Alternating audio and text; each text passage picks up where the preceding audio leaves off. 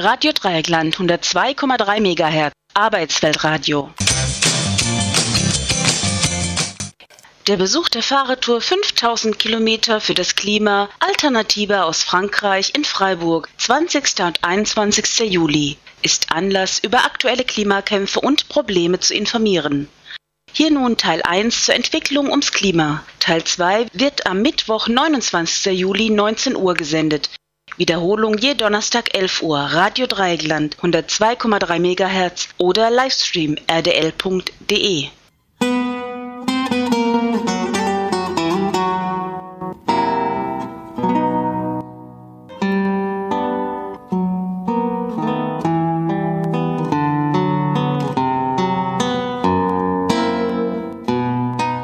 Die Wirkungen der Klimaveränderung sind real und geschehen jetzt. Schwinden des Eismeers, Abbrüche an Eisschilden, langsames Verschwinden von Inseln und Küstenregionen, ausgedehnte Dürren in Afrika und so weiter. Natürliche Katastrophen kommen häufiger und zerstörerischer. Menschen und auch Tiere sterben zu Hunderten, Tausenden. In Nordkenia 2012 260.000 Tote infolge der Dürre. In Asien verloren Hunderttausende ihre Behausung und mehr als eine Million Hektar Reisland wurde von Fluten und Taifunen vernichtet. Die Vernichtung von Tropenwäldern und borealen Wäldern im Norden geht immer noch weiter. Das sind Kohlenstoffsenken. Die Bäume entziehen während der Photosynthese der Atmosphäre Kohlendioxid.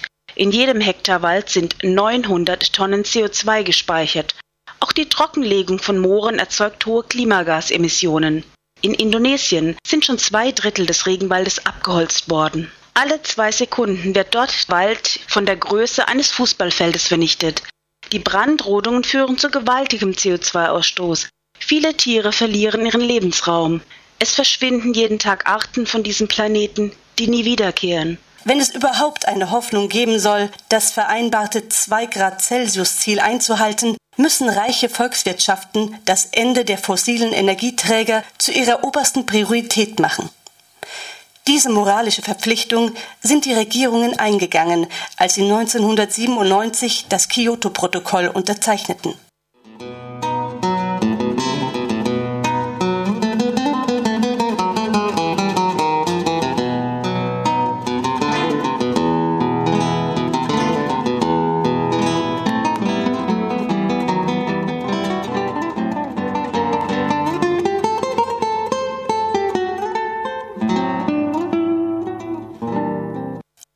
Handel sticht Klima. Ein Jahr nach der Unterzeichnung der Klimarahmenkonvention der UNO in Rio durch zahlreiche Regierungen, darunter die USA, wurde NAFTA, das nordamerikanische Freihandelsabkommen, unterschrieben. USA, Kanada, Mexiko, einige Länder in Südamerika unterzeichneten nicht. Eine starke Koalition aus nordamerikanischen Arbeitnehmer- und Umweltverbänden stemmte sich gegen NAFTA, Sie wussten, dass es eine Absenkung der Arbeits- und Umweltstandards bringen würde. Die öffentliche Meinung war tief gespalten.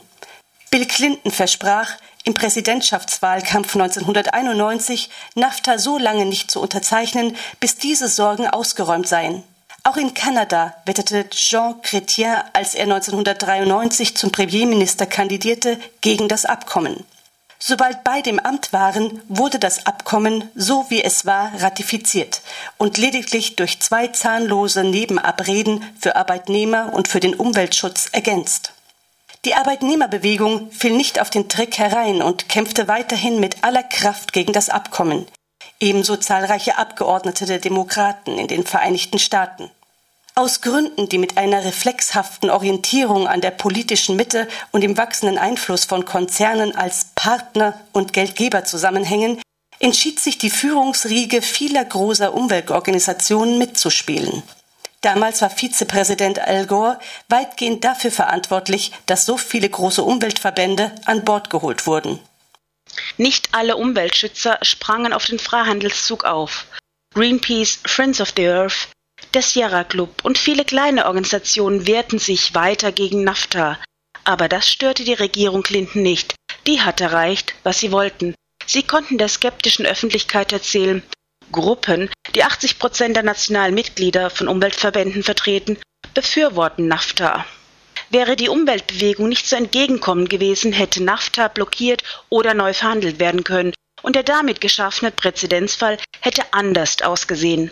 Man hätte die neue Handelsarchitektur so gestalten können, dass sie nicht aktiv den zerbrechlichen Konsens zum Klimawandel sabotiert. Vielmehr hätte, so wie es das Versprechen und die Hoffnung des Erdgipfels von Rio gewesen war, die neue Handelsarchitektur den notwendigen Kampf gegen die Armut aufnehmen und gleichzeitig Emissionen senken können. Man hätte den Handelszugang für Entwicklungsländer an den Transfer von Ressourcen und grüner Technologie binden können, sodass die entscheidende Strom- und Verkehrsinfrastruktur von vornherein emissionsarm gestaltet gewesen wäre. Jegliche Maßnahme zur Unterstützung der erneuerbaren Energien hätte nicht bestraft, sondern vielmehr belohnt werden können. Die Weltwirtschaft wäre dann nicht so schnell gewachsen, sie würde auch nicht mit vollem Tempo auf den Rand der Klimakippe zurasen. Freihandel gegen den Klimaschutz. Die WTO ist nicht die einzige Instanz. Hinzu kommen zahllose bilaterale und regionale Freihandels- und Investitionsabkommen. Solche Handelsabkommen können den Multis sogar die Macht verleihen, mühsam errungene Ergebnisse gegen extrem umstrittene Abbaumethoden wie Erdgasfracking zu kippen. 2012 legte ein Erdölkonzern mit Hilfe von NAFTA Beschwerde ein gegen das hart erkämpfte Fracking-Moratorium in der kanadischen Provinz Quebec. Das Moratorium raube der Firma das Recht, in Quebec nach Gas zu bohren. In einigen Fällen mag es Regierungen gelingen, ihre Maßnahmen zur Emissionsminderung vor Schiedsgerichten erfolgreich zu verteidigen. Aber allzu oft werden sie frühzeitig klein beigeben, weil sie nicht als Gegner des Freihandels dastehen wollen. Präzedenzfall in Ontario.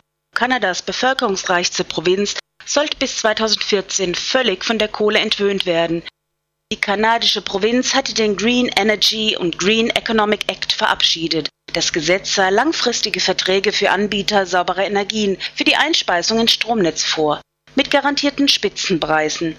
Bestimmungen sorgten dafür, dass als Anbieter auch Kommunen, Kooperativen und Gemeinden der Ureinwohner in den Markt für die erneuerbaren Energien einsteigen und von den Preisgarantien profitieren konnten. Nicht nur Konzerne. Solarstromanbieter, Lieferanten erneuerbarer Energien kommen in den Genuss der Vorteile, wenn ein Mindestanteil von 40 bis 60 Prozent der lokale Wertschöpfungsanteil, zum Beispiel Arbeitskräfte und Materialien, aus der Region stammt. Dafür konnten sie auf einen stabilen Markt für ihre Produkte bauen und waren vor billigen Paneelen aus Fernost geschützt. 2012 war Ontario der größte Erzeuger von Solarstrom in Kanada und 2013 war in der Provinz nur noch ein Kohlekraftwerk am Netz. 2014 waren etwa 31.000 Arbeitsplätze entstanden und zahlreiche Hersteller von Photovoltaik- und Windkraftanlagen. Aber die WTO entschied gegen Kanada und erklärte die Bestimmungen zum lokalen Wertschöpfungsanteil für illegal. Kanada nahm diese Vorschriften, die von zentraler Bedeutung gewesen waren, zurück. Unter dem Klimaaspekt sind diese WTO-Entscheidungen ein Skandal. Das vereinbarte Zwei-Grad-Ziel einzuhalten, diese moralische Verpflichtung ist auch die kanadische Regierung eingegangen, als sie 1997 das Kyoto-Protokoll unterzeichnete. Die Provinz Ontario setzte konkrete politische Maßnahmen ein, um dieser Verpflichtung nachzukommen. Anders die kanadische Regierung insgesamt. Sie ließ zu, dass die Emissionen in die Höhe schnellten. Sie brach das Kyoto-Protokoll, nahm in Kauf, auf internationaler Ebene gerügt zu werden und stieg wegen Strafen dann aus dem Kyoto-Protokoll einfach aus.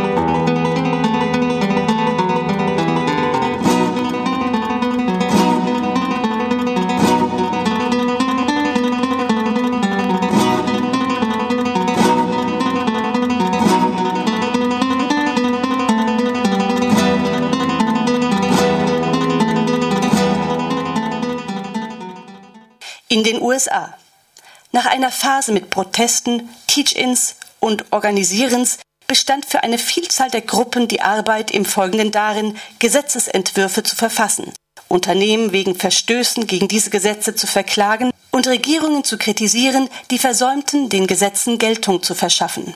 Es war eine Bewegung von Anwälten, Lobbyisten und UN-Gipfelhoppern geworden, die sich als die eigentlichen Experten gerierten und die auch mit Vertretern des gesamten politischen Spektrums zu mauscheln begangen. Solange weiterhin Siege errungen wurden, schien diese Insider-Strategie zu funktionieren.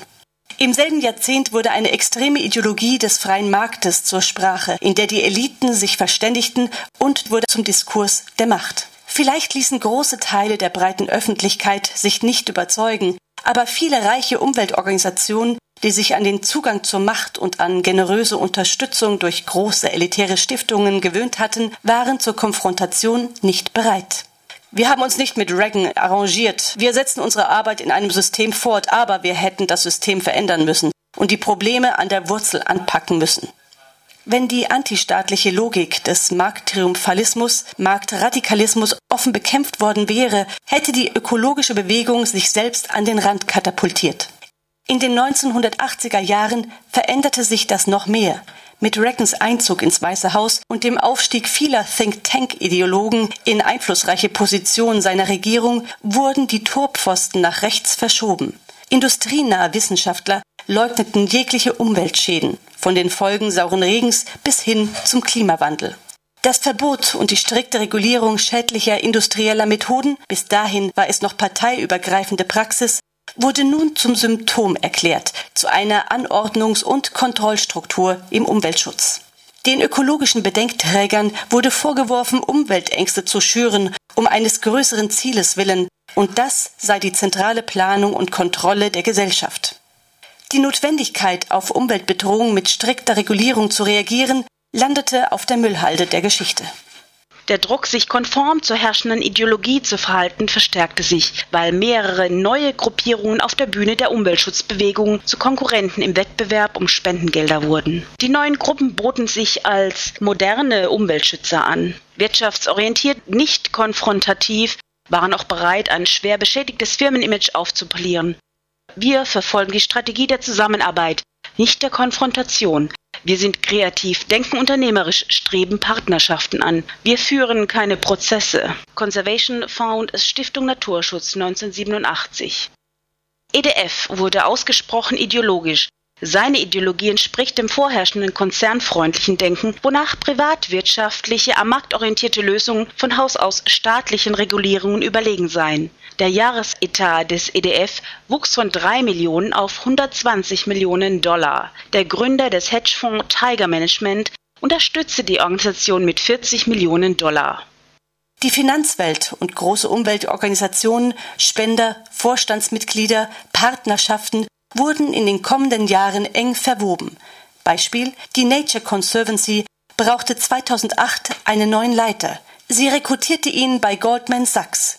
Direktor Tercek hatte 25 Jahre bei der berüchtigten Investmentbank gearbeitet. Bei der NGO treibt er dann ein Umweltschutzmodell voran, das darauf beruht, die Welt der Natur stückchenweise auf den Markt zu bringen. Die Harmonisierung ökonomischer Interessen mit dem Wunsch, in Kreisen als seriös zu gelten, in denen Seriosität mit der Unterordnung unter die Marktprinzipien gleichgesetzt wird, prägte die Haltung dieser Umweltorganisationen zur Klimakrise. In den 1990er Jahren wurde das Schlachtfeld für den Klimakampf abgesteckt, die kollektive Strategie für die Bewältigung dieser Herausforderung festgelegt und die erste Welle angeblicher Lösungen der Öffentlichkeit vorgestellt. Die großen Umweltorganisationen verschrieben sich weitgehend einem reibungsarmen Modell des sozialen Wandels, in dem alles nach dem Win-Win-Prinzip laufen sollte und wandten sich den Konzernen zu. Viele Unternehmenspartner von Organisationen wie EDF und Nature Conservancy drängten stark auf globale Deregulierungsmaßnahmen. Diese sind weitgehend dafür verantwortlich, dass die Emissionen sprunghaft anstiegen. Die Erderwärmung galt nicht als eine Krise, die gefördert wird durch übermäßigen Konsum, durch die hohen Emissionen der industriellen Landwirtschaft, die Autokultur oder durch ein Handelssystem, in dem hartnäckig behauptet wird, riesige geografische Entfernungen spielten keine Rolle. Die wahren Wurzeln des Übels die die Veränderung unserer Lebens- und Arbeitsweisen unserer Ess- und Einkaufsgewohnheiten erfordert hätten, wurden nicht benannt. Stattdessen wurde der Klimawandel als ausschließlich technisches Problem dargestellt, mit einem unerschöpflichen Potenzial gewinnträchtiger Lösungen innerhalb der Marktwirtschaft. Mitarbeiter internationaler Klimabehörden vertreten die Ansicht, eine Politik, die den Konsum beschränke, können wir einfach nicht machen. Dies wurde meist mit Vertrauen in die Märkte begründet. In den Jahren 2000 bis 2010 war der Diskurs über das Klima eine elitäre Angelegenheit. Foren in Davos, TED-Konferenzen, ökologische Fragen in Vanity Fair Sonderheften, Prominente kommen in Hybridautos zur Oscarverleihung, Öko-Kreuzfahrten, auf denen sich Fortune 500 Chefs in Gesellschaft von Stars die gefährdeten Korallenriffs ansehen durften. Es gab keine erkennbare Klimabewegung, die die Aktivisten in der Bürgerrechts-, Antikriegs- oder Frauenbewegung als solche bezeichnen würde. Es gab gelegentlich medienfreundliche Spektakel, doch kaum Massendemonstrationen, keine zornigen Anführer. Gelegentlich wurden wir aufgefordert, Petitionen zu unterzeichnen, Briefe zu schreiben, für eine Stunde das Licht auszuschalten, eine riesige Sanduhr aus Menschen zu bilden, die man vom Flugzeug aus fotografieren konnte. Und stets wurden wir gebeten, den großen Umweltorganisationen Geld zu spenden, die angeblich gerade an der Schwelle zu einer Lösung für die Klimakrise standen.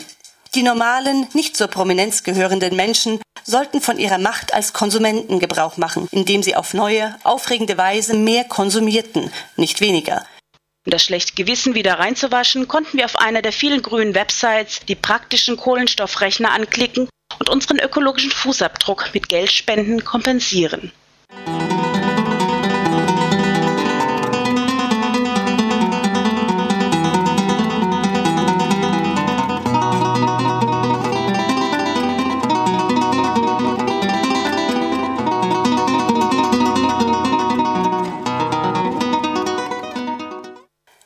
Einflussreiche Umweltorganisationen trugen durch Entwicklung komplexer Finanzmechanismen dazu bei, den verschmutzenden Unternehmen die Beibehaltung ihrer Emissionsraten zu ermöglichen, und sie setzten sich auch aktiv dafür ein, dass der Markt für einen der drei wichtigsten fossilen Brennstoffe, Gas, expandierte. Manche Aktivisten waren so enttäuscht über die Bereitschaft, Partnerschaften mit Umweltverschmutzern einzugehen, dass sie mit der etablierten Bewegung brachen. Einige fuhren einen Konfrontationskurs. Einige gründen militante Gruppen wie Earth First, die den Raubbau durch Holzunternehmen mit Protestaktionen und Sabotage aufzuhalten versuchten. Am 23. April 1990, einen Tag nach dem Earth Day, alljährliches großes Greenwashing-Ritual der Unternehmen, stürmten tausend Demonstranten die Börsen in New York und San Francisco, um die Aufmerksamkeit auf die Institutionen zu lenken, die für einen Großteil der ökologischen Verwüstung verantwortlich sind, die den Planeten zerstört. Die kämpferische Rhetorik wie 20 Jahre später bei Occupy Wall Street und bei der Fossil Fuel Divestment Bewegung war explizite Kritik an der Infiltration der Umweltbewegung durch die Unternehmen.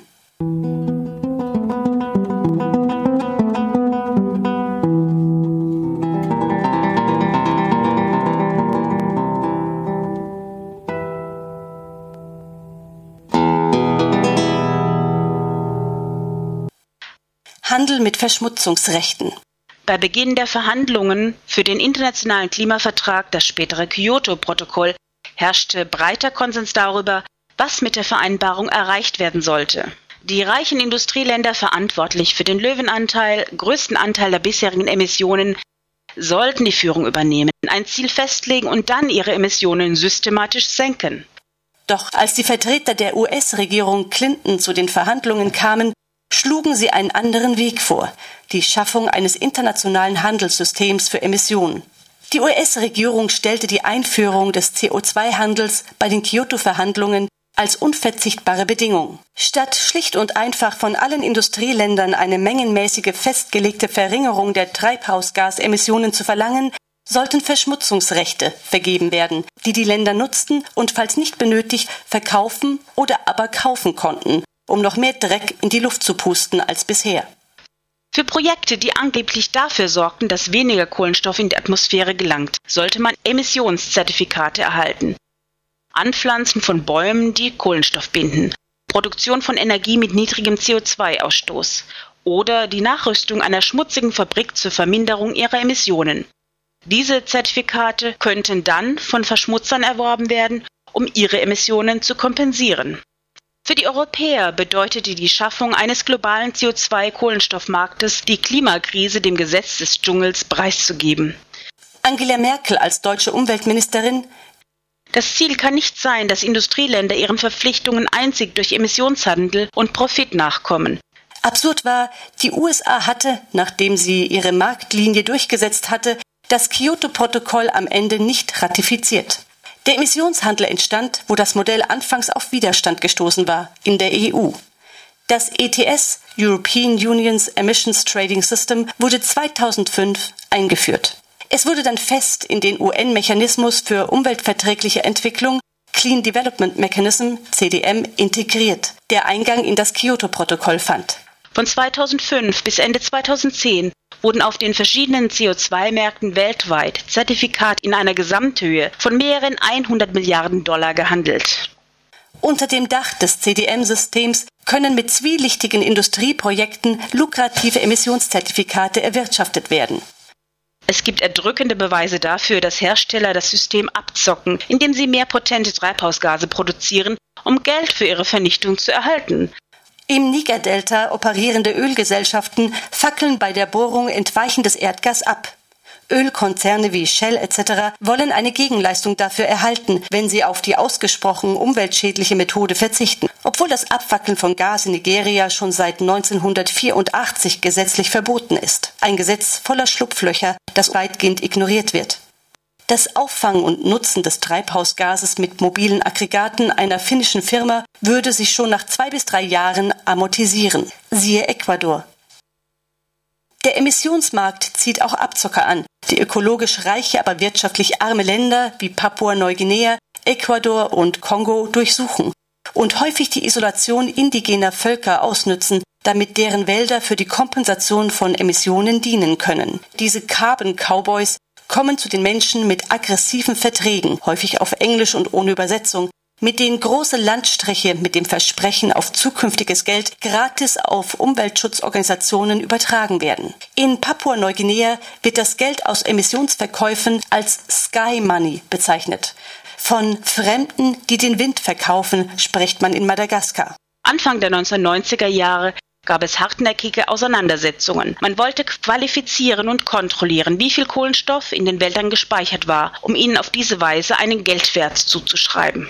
Ein Projekt im brasilianischen Bundesstaat Parana, von der Nature Conservancy gemeinsam verwaltet mit einer brasilianischen NGO, verschafft Chevron, GM und American Electric Power Emissionszertifikate. Die indigenen Guarani durften in diesem Gebiet, das ihr angestammter Lebensraum gewesen war, nicht mehr nach Holz suchen oder jagen, ja nicht einmal in den nahegelegenen Gewässern fischen.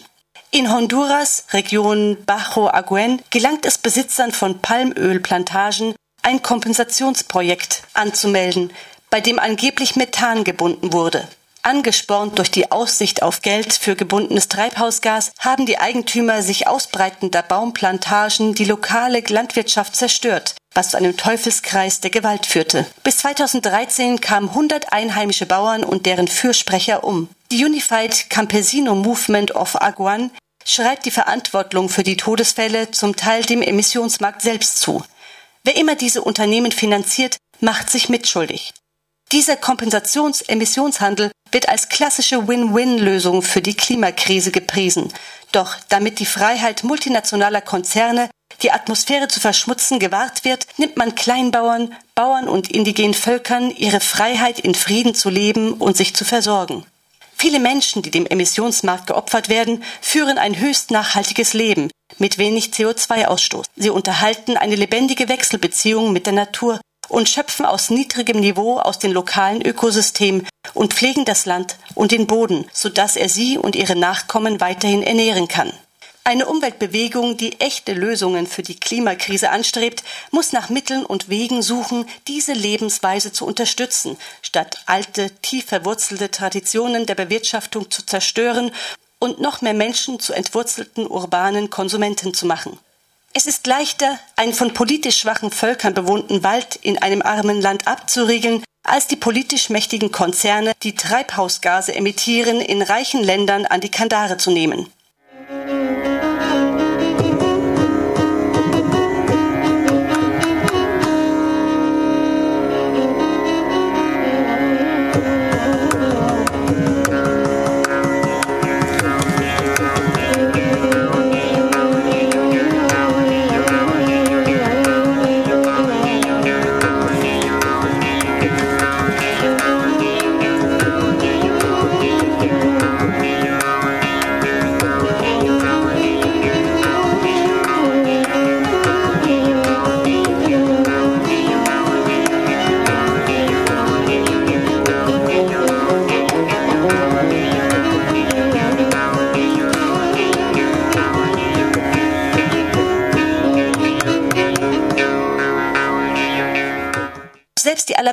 Umweltprojekte sind als Antwort auf die Klimakrise untauglich, wenn sie mit dem Finanzierungsmodell arbeiten.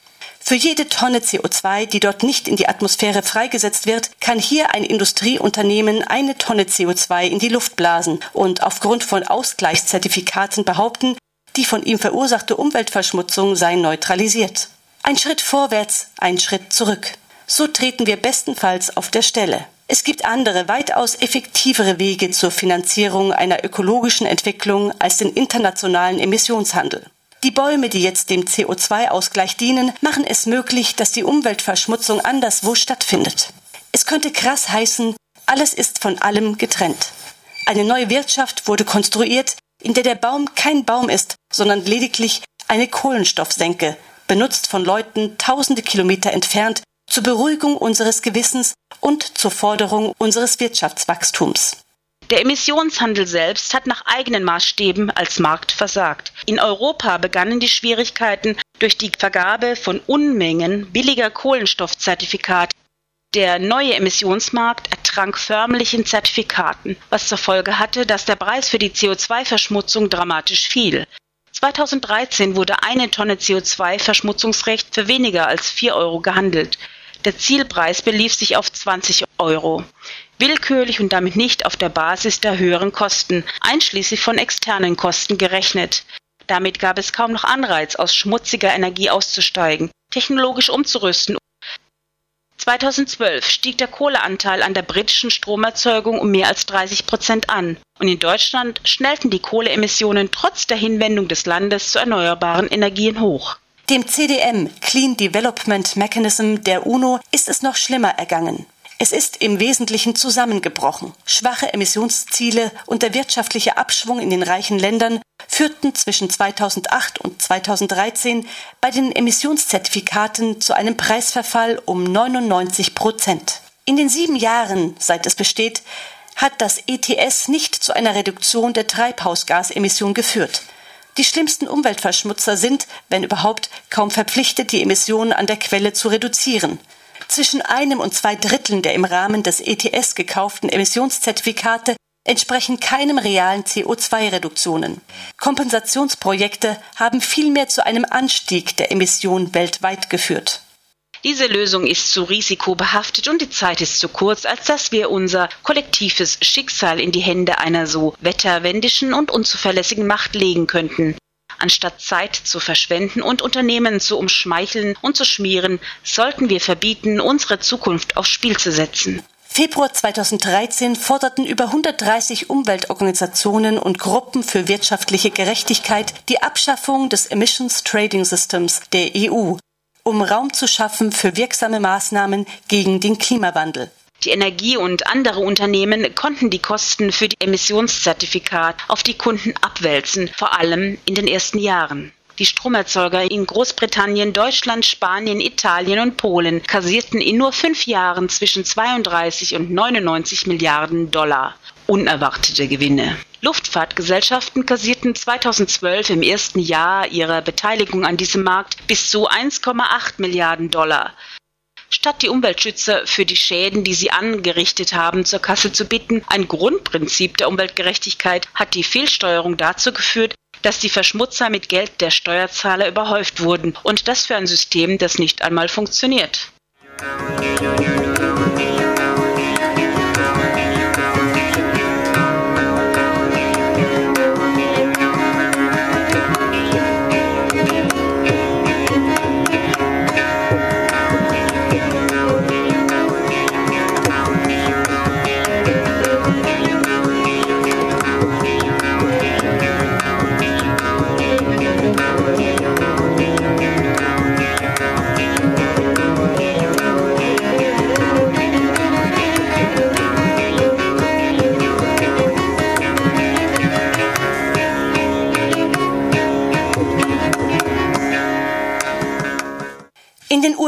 enthielten die Gesetze zum Emissionshandel, in Obamas erster Amtszeit in beiden Häusern des Kongresses diskutiert, nicht nur alle Irrtümer der EU und UN-Emissionshandelssysteme, sondern zusätzlich noch eigene. Die Gesetzesvorschläge wurden erarbeitet von einer Koalition USCAP, United States Climate Action Partnership und EDF.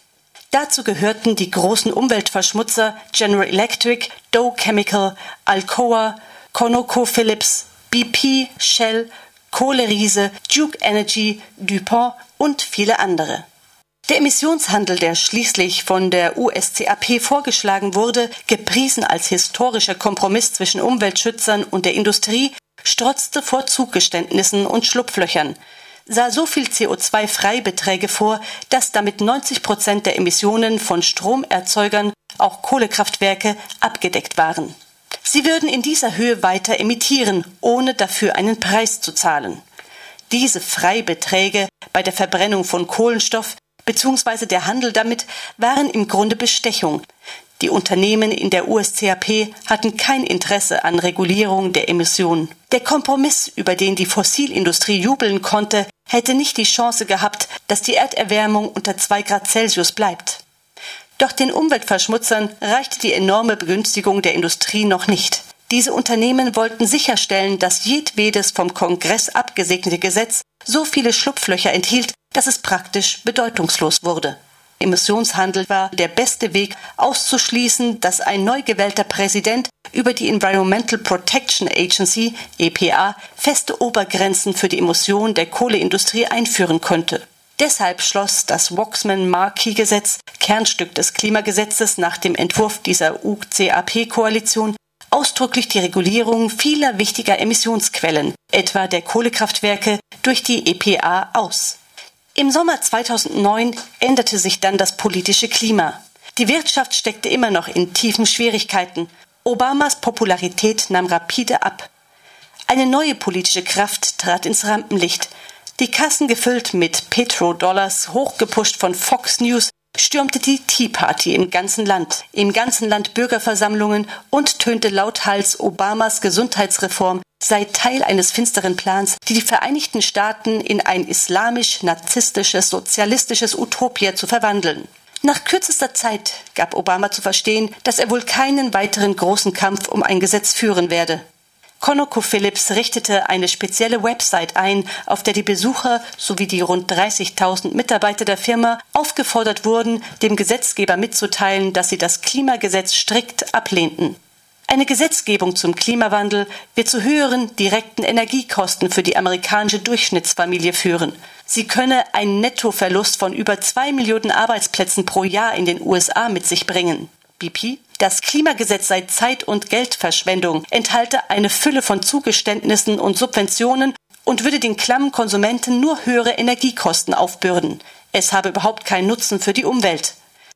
Während die großen Umweltschutzorganisationen glaubten, sie wären Teilnehmer eines ausgebufften Insiderspiels, wurden sie in großem Stil ausgebremst. Diejenigen von ihnen, die in der USCAP saßen, missdeuteten die politische Landschaft auf katastrophale Weise.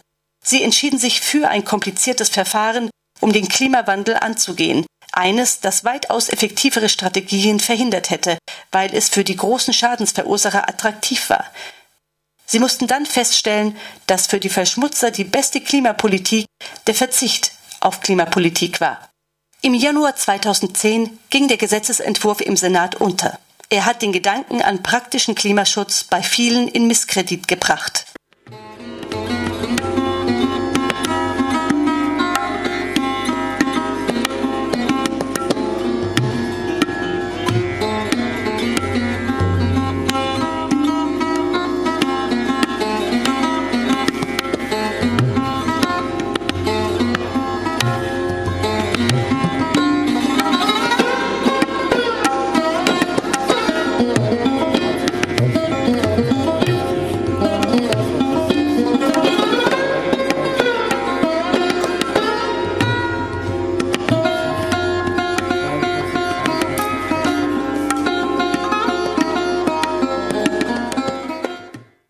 Fracking. Es herrscht einige Verwirrung über die positive Klimawirkung von Erdgas, weil 12% Reduktion der amerikanischen CO2-Emissionen seit 2007 oft auf diesen Brennstoff zurückgeführt wird. Dies lässt jedoch außer Acht, dass die US-Methanemissionen sehr wahrscheinlich unterschätzt werden, da die flüchtigen Methanemissionen extrem schlecht dokumentiert sind. Jegliche Klimagewinne durch den Schiefergasboom werden aber weiterhin nicht durch Austrittemissionen des hochwirksamen Methans neutralisiert, sondern auch durch die Tendenz, Wind- und Solarenergie durch billiges Erdgas zu ersetzen. Und weil die Kohle in den Vereinigten Staaten durch Erdgas ersetzt wird, gehen die Kohleunternehmen dazu über, ihr schmutziges Produkt Kohle einfach nach Übersee zu exportieren. Das hat die Emissionseinsparungen aus dem Erdgas seit 2007 mehr als aufgehoben. Die Methanemissionen bei gefracktem Erdgas liegen um mindestens 30 Prozent höher als bei konventionellem Gas. Beim Fracking entweicht in allen Phasen der Produktion, Verarbeitung, Lagerung und Lieferung Methan. Wenn man die Energiequellen Kohle und gefracktes Gas über ihren ganzen Lebenszyklus hinweg betrachtet, liegt gefracktes Gas etwa gleich auf mit der Kohle.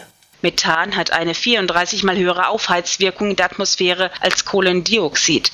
Der Treibhauseffekt von Methan ist in den ersten 10 bis 15 Jahren nach seiner Freisetzung noch stärker. In Wirklichkeit 86 mal höher als der von Kohlendioxid.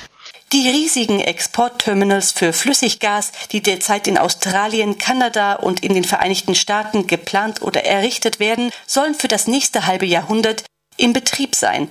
Anders gesagt, in dem entscheidenden Zeitraum, in dem wir eigentlich nach Wegen suchen sollten, um unsere Emissionen rapide zu senken, wird durch den weltweiten Gasboom ein Netz ultrastarker Öfen zur Aufheizung der Atmosphäre geschaffen. Die Gasindustrie mit Fracking ist nicht die einzige Förderindustrie, die sich schmutzigeren, riskanteren Methoden zuwendet.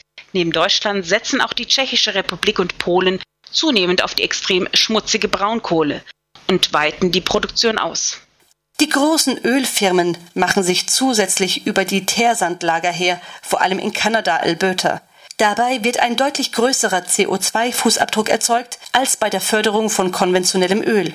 Und für Offshore-Bohrungen dringen sie in immer tiefere und kältere Gewässer vor und riskieren auf diese Weise nicht nur mehr katastrophale Ölteppiche zu verursachen, wie bei der Deepwater Horizon-Katastrophe von BP, sondern Ölteppiche, die sich nicht mehr entfernen lassen.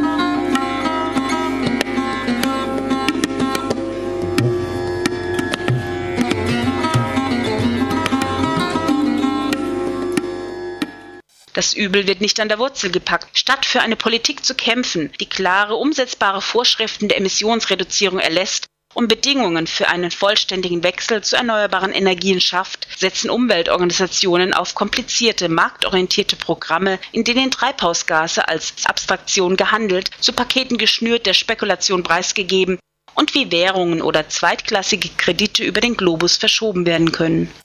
Statt eine breite Öffentlichkeit zu beteiligen, beschränkt sich die Debatte des Reformumweltschutzes auf Experten aus Justiz und Wirtschaft. Sie vernachlässigt die umfassendere gesellschaftliche Dynamik, die der Umweltzerstörung zugrunde liegt, fokussiert vielleicht Lösungen für Detailprobleme. Häufig werden Kompromisslösungen mit der Theorie der leicht erreichbaren Ziele gerechtfertigt. Angesichts des Anstiegs der Emissionen um 57 Prozent Seit der UN-Klimakonvention 1992 liegt das Scheitern dieser höflichen Strategie auf der Hand. Als Übeltäter werden allgemeine Plätze genannt, Mangel an politischem Willen, an Ehrgeiz. Bei UN-Klimagipfeln werden die Manager der Fossilindustrie als hochwichtige Partner bei der Suche nach Klimalösungen willkommen geheißen. Auf der ganzen Welt werden Mega-Investitionen getätigt in schwer zu erschließende unkonventionelle Öl-, Gas- und Kohlevorkommen. Es ist Bohren auf Teufel komm raus. Kein Küstenstrich, keine Grundwasserschicht wird von einer potenziellen Ausbeutung sicher sein. Die fossile Industrie hat durch Anträge an die amerikanische Börsenaufsichtsbehörde und durch Versprechen an ihre Aktionäre zu verstehen gegeben, dass sie vorhat, fünfmal so viel fossile Brennstoffe zu verbrennen, wie die Erdatmosphäre aufnehmen kann. Und 4000 Milliarden Tonnen Kohlenstoff emittiert. Mit Verfeuerung auch von Schwerschieferölen und Teersand sind die Emissionen mit 15.000 Milliarden Tonnen Kohlenstoff noch höher.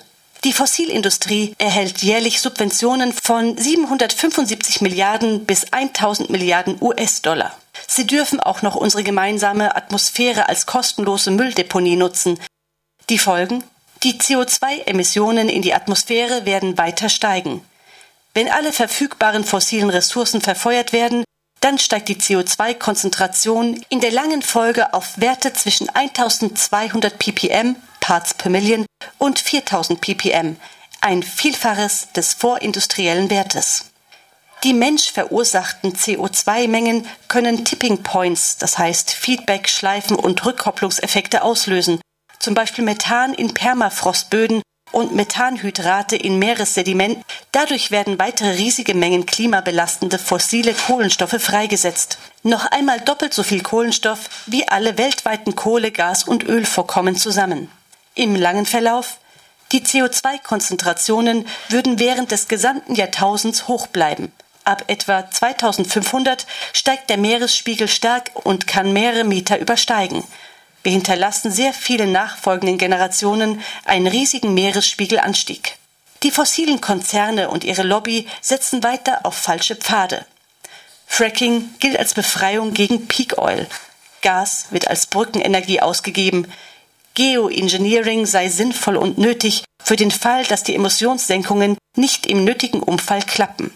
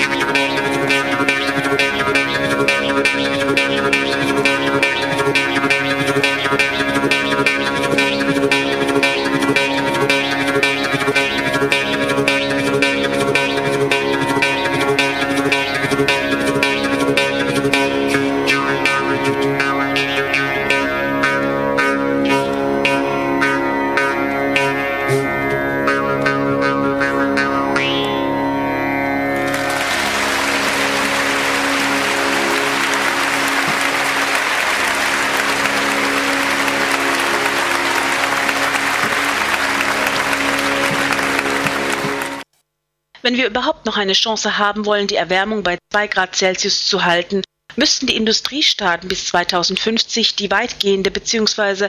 vollständige Abkehr von fossilen Brennstoffen vollzogen haben.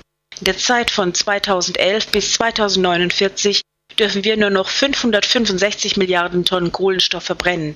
Begrenzung der Erwärmung bei 2 Grad ist beim gegenwärtigen Wachstumspfad nicht mehr machbar.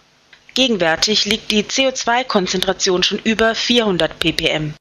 Die Nachfrage des gegenwärtigen Energiemix würde bis Ende des Jahrhunderts zu 3 bis 5 Grad Celsius Erwärmung führen. Die nötigen sofortigen Senkungen der Treibhausgasemissionen um 8 Prozent bis 10 Prozent pro Jahr sind nicht mit Emissionshandel oder grüner Technologie zu schaffen. Und starke Ökoenergieprogramme, die nötig sind, um die globalen Emissionen rasch zu senken, scheitern aufgrund internationaler Handelsabkommen und wegen Vorschriften der WTO Welthandelsorganisation.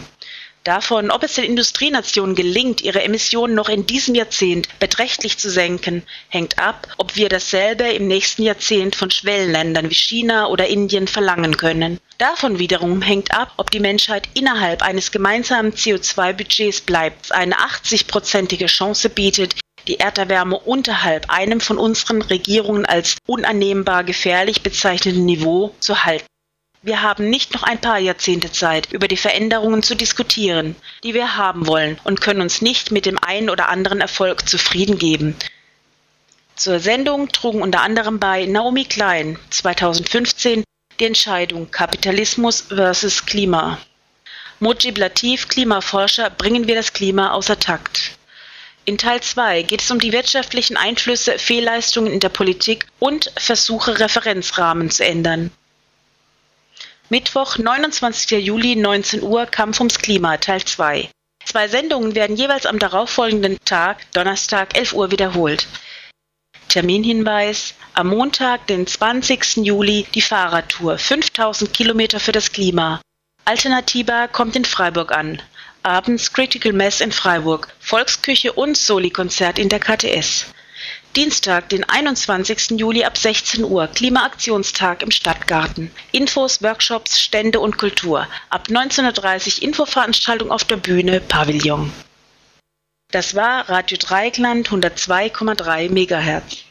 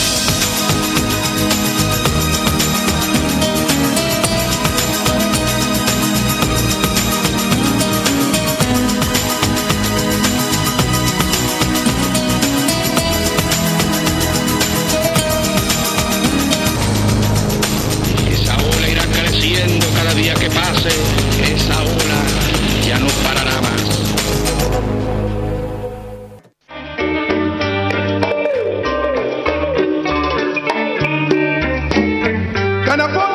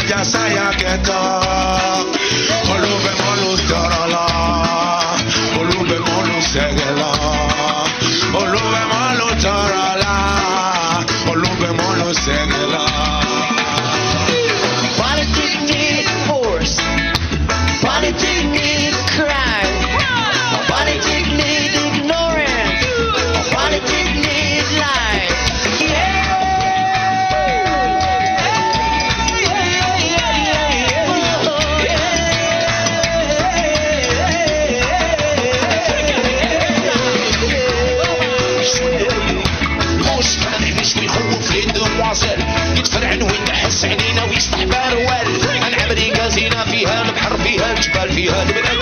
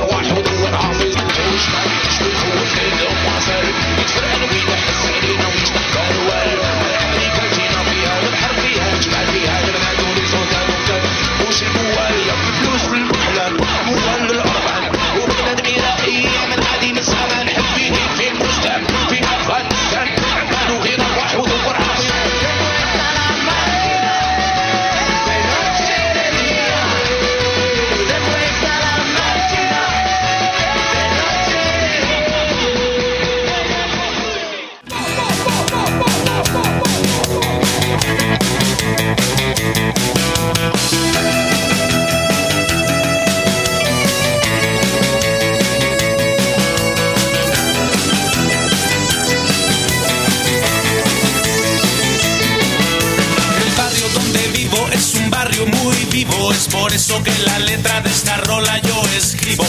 Calles que nunca tienen silencio, selva de asfalto que no tiene descanso. Se sobrevive con el corazón, si se está triste seguro se silba una canción.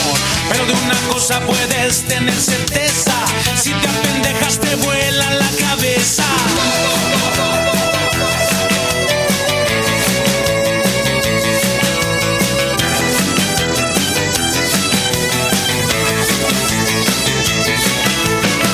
Barrio donde vivo siempre lo discriminan, pues la balanza de un solo lado se inclina.